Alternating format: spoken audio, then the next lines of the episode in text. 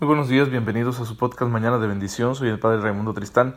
Les envío un fuerte abrazo a todos ustedes que tienen la amabilidad, la bondad de escucharme cada mañana para recibir este mensaje de la palabra de Dios, de la fe de la Iglesia, que ilumina nuestras vidas, nuestro camino de fe y que favorece un mejor trato con el Señor. Porque ese es el primer objetivo todo lo demás puede que tú ya lo sepas, si te has formado bien en una catequesis, si perteneces a algún ministerio, si has tomado algún curso de los que ofrece tu parroquia, bien, probablemente ya sabes todo esto de los sacramentos.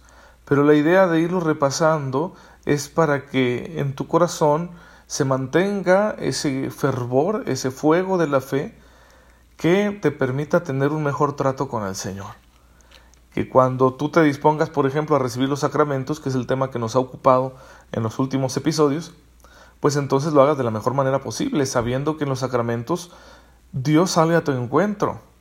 Y al encontrarte con Él, con su amor, con su misericordia, con su gracia, pues puede ser transformado, porque la vida nueva que Él nos da mediante los sacramentos es una vida dichosa. Así que de eso se trata, de que cada mañana tú y yo estemos cada vez más fervientes en nuestro trato con el Señor, porque nuestra relación con Él es fundamental. Sin Él todo lo demás se descompone, se sale de su lugar. Me ha pasado tantas veces en que por descuidar el trato con mi Dios, con mi Señor, con Jesucristo, en la oración personal, pues termina uno dejando que sean otras relaciones las que ocupen el lugar y te vuelves dependiente. Te vuelves dependiente y también las relaciones empiezan a retorcerse, a, cambiar su naturaleza y, pueden llegar a no ser sanas ya. Me ha pasado muchas veces en que he generado unos apegos afectivos tremendos que luego he tenido que tomar decisiones radicales para decir no, ya no vuelvo lo mismo. Porque te empieza a hacer daño y te das cuenta que se empobrece tu vida y que aunque disfrutes mucho de la relación con tal o cual persona, no te está llevando algo bueno. ¿sí? Y te arriesgas también a lastimar al otro, porque te quieres adueñar de su vida. Bueno, eso pasa porque no tenemos bien firme en nuestro corazón el trato con el Señor. Es el que hay que retomar una y otra vez, una y otra vez. Cuesta bastante y hay que hacer sacrificios y no siempre le sale a uno bien pero hay que intentarlo todos los días, amanecer con el deseo de amar mejor al Señor, de amarlo más que cualquier otra persona. En ocasiones el problema no son los demás. Bueno, no es que realmente el problema sean los demás, sino nuestra relación con ellos. Pero en ocasiones el problema es la relación conmigo mismo, que no termina de estar bien, porque no acepto mis miserias y busco la conversión y entonces puedo estar atrapado en una doble vida, en la incoherencia, o porque me revelo ante aquellos sufrimientos que el Señor ha permitido en mi vida. Y entonces se vuelve como un desorden en el corazón y, no, no podemos relacionarnos bien con nada, no podemos hacer bien nada, porque la relación con nosotros mismos no está bien. Pero de igual manera, muchas veces esa relación con uno mismo no se arregla porque no estoy llorando porque me estoy centrando en mí mismo. El verdadero arreglo, por llamarlo de esa manera, es una transformación de nuestra vida personal, de la relación conmigo mismo, está en que yo salga de mí mismo y busque al Señor. Porque el Señor también me está buscando. El, el, Señor está en camino, está de viaje para encontrarse conmigo. Y si yo me dejo encontrar por Él, entonces, ¿qué creen? También me encontraré a mí mismo y entenderé por fin muchas de esas cosas que me confunden o me hacen sufrir acerca de mi propia persona. Así que bueno, pues ahí está como una clave para que nosotros vivamos mejor nuestra vida dándole prioridad al trato con Jesús.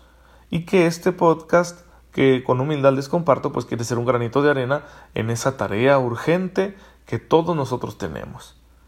Y si tú dices, bueno, es que a mí me cuesta mucho orar, no sé cómo, pide la gracia. Es que no se trata de, algo que vayamos a conseguir solo con nuestro esfuerzo. En realidad nuestro esfuerzo es mínimo en este tema.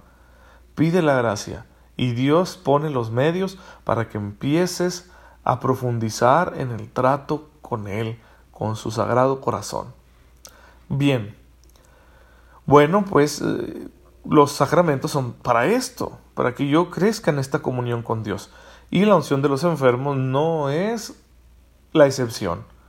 Es el sacramento que me permite, en definitiva, entrar en comunión con el Señor, no solo en los momentos de enfermedad, sino mediante mi enfermedad. ¿Sí? A través de mi enfermedad, de mi dolor físico, de mi organismo, es como yo puedo entrar en una mejor comunión con Dios gracias al auxilio de este sacramento de los enfermos. La recepción de este sacramento no es necesaria en sentido estricto para la salvación, pero no hay que prescindir voluntariamente de él, porque el Señor por algo nos lo deja. Si es posible recibirlo, sería rechazar su gracia si nos rehusamos a hacerlo porque es un auxilio, no solo para que sea sanado de mi enfermedad, sino también para que me salve. Y privar a alguien de esta ayuda, que a veces sucede por prejuicios, podría constituir un pecado grave. ¿sí? La familia no puede prescindir de ofrecerle al familiar enfermo esta ayuda que es divina, que viene de parte de Dios, que es de institución divina, para que el enfermo en su situación se salve, se sane, entre en una mayor comunión con Dios. ¿Cuáles son los efectos de este sacramento?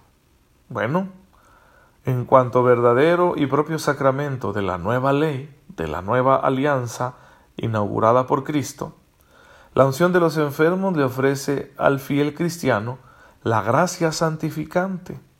Es decir, igual que todos los sacramentos, nos hace más santos nos acerca más al misterio de Dios, nos justifica ante Él, porque nosotros lo vivimos también como actos de obediencia a la divina voluntad que pide nuestra conversión. Y como sabemos que para convertirnos necesitamos indispensablemente la gracia de Dios, entonces cuando yo recibo los sacramentos estoy aceptando esa gracia que me ayuda a convertirme a ser santo. Esa es la gracia que dan todos los sacramentos, gracia santificante. Luego viene la gracia sacramental, la gracia específica de cada sacramento, para ayudarnos en aquello que es objeto de la acción sacramental. Por ejemplo, el bautismo, el perdón de los pecados y la vida nueva en Cristo.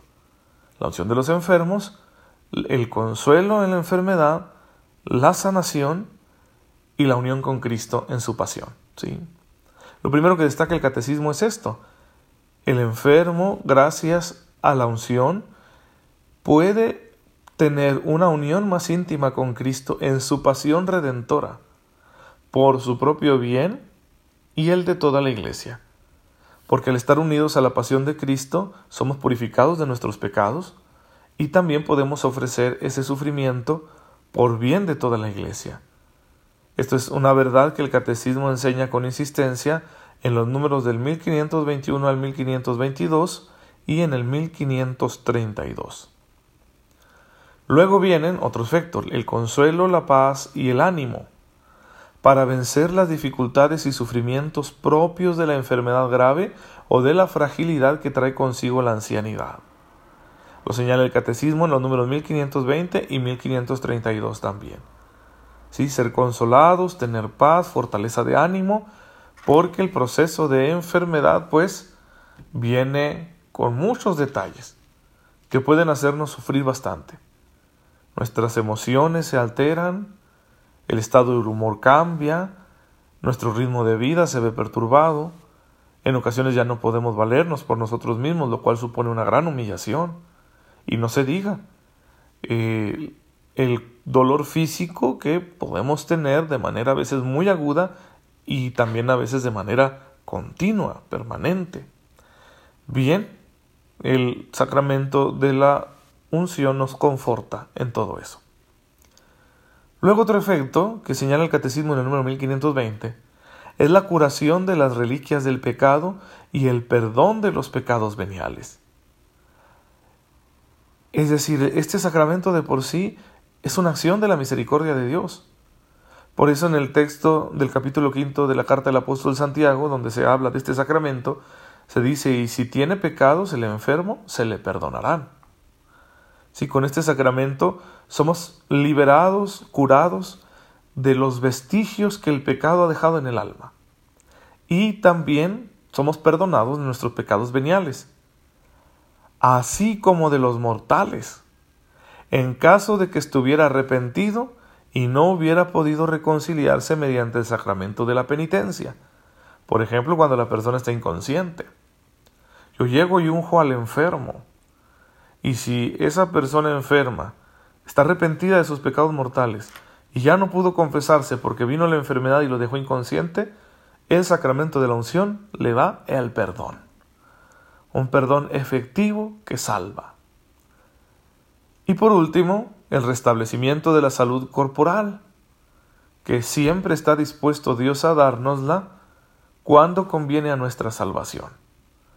Es que no es un efecto como que vayamos a dejar de lado, despreciarlo, no. Es en realidad la primera motivación que tiene uno cuando pide la unción es ser curado. Y Dios cura, Dios sana, en ocasiones de manera milagrosa, otras veces de manera cuasi milagrosa, porque lo hace a través de medios humanos, pero con una rapidez que tú dices, esto es obra de Dios. Y en otras ocasiones simplemente mediante la acción de la medicina, porque también es un don de Dios nuestra inteligencia que es capaz de generar medicina, una ciencia médica cada vez más avanzada. Eso es muy bueno. Así que a veces a través de eso decir, bueno, es que el medicamento funcionó, es que la operación salió bien, es que el tratamiento tuvo una respuesta favorable en el organismo y entonces estamos curados. Bendito sea Dios. Todo eso quiere el Señor proporcionarnos mediante el sacramento de la unción de los enfermos. Y luego hay un último efecto, del que también habla el catecismo en el mismo número 1520, y que es importantísimo y no hay que olvidarlo, porque es la perspectiva que todos nosotros debemos tener en nuestra vida. Nos vamos a morir, y la muerte del cristiano es paso a la vida eterna, y el sacramento de la unción le da a la persona que se encuentra quizá en ese trance o en un mayor peligro de pasarlo porque su salud está comprometida, le da la preparación adecuada. ¿sí? Una gracia que es don del Espíritu Santo que renueva la confianza y la fe en Dios, fortalece contra las tentaciones del maligno, especialmente contra la tentación del desaliento y la angustia ante la muerte. La muerte es desconocida y a todos nos asusta pero este sacramento da la gracia de superar esa angustia, ese miedo a morir y de verlo y acoger la muerte como la puerta que hay que cruzar para ir al encuentro definitivo con Dios, para ir a la vida eterna, a contemplar el rostro del Padre, a vivir en su casa, mediante un juicio del que nadie va a escapar, pero que será juicio misericordioso si con humildad nos hemos arrepentido de nuestros pecados y nos hemos acogido a la mediación universal de Jesucristo nuestro Señor, precisamente mediante la recepción de los sacramentos de la fe, los sacramentos de la Iglesia. Pues bien, ahí tienen ustedes el sacramento de la unción. Vamos a, dejar aquí ya este tema de, este sacramento. Terminamos hoy, espero que les haya servido. Y a partir de, mañana, si Dios quiere, estaremos hablando de los sacramentos de servicio, que son el sacramento del orden y el matrimonio. Bien, hermanos, pues que el Señor haga que esta enseñanza entre en nuestro corazón y nos ayude a vivir mejor nuestra vida cristiana.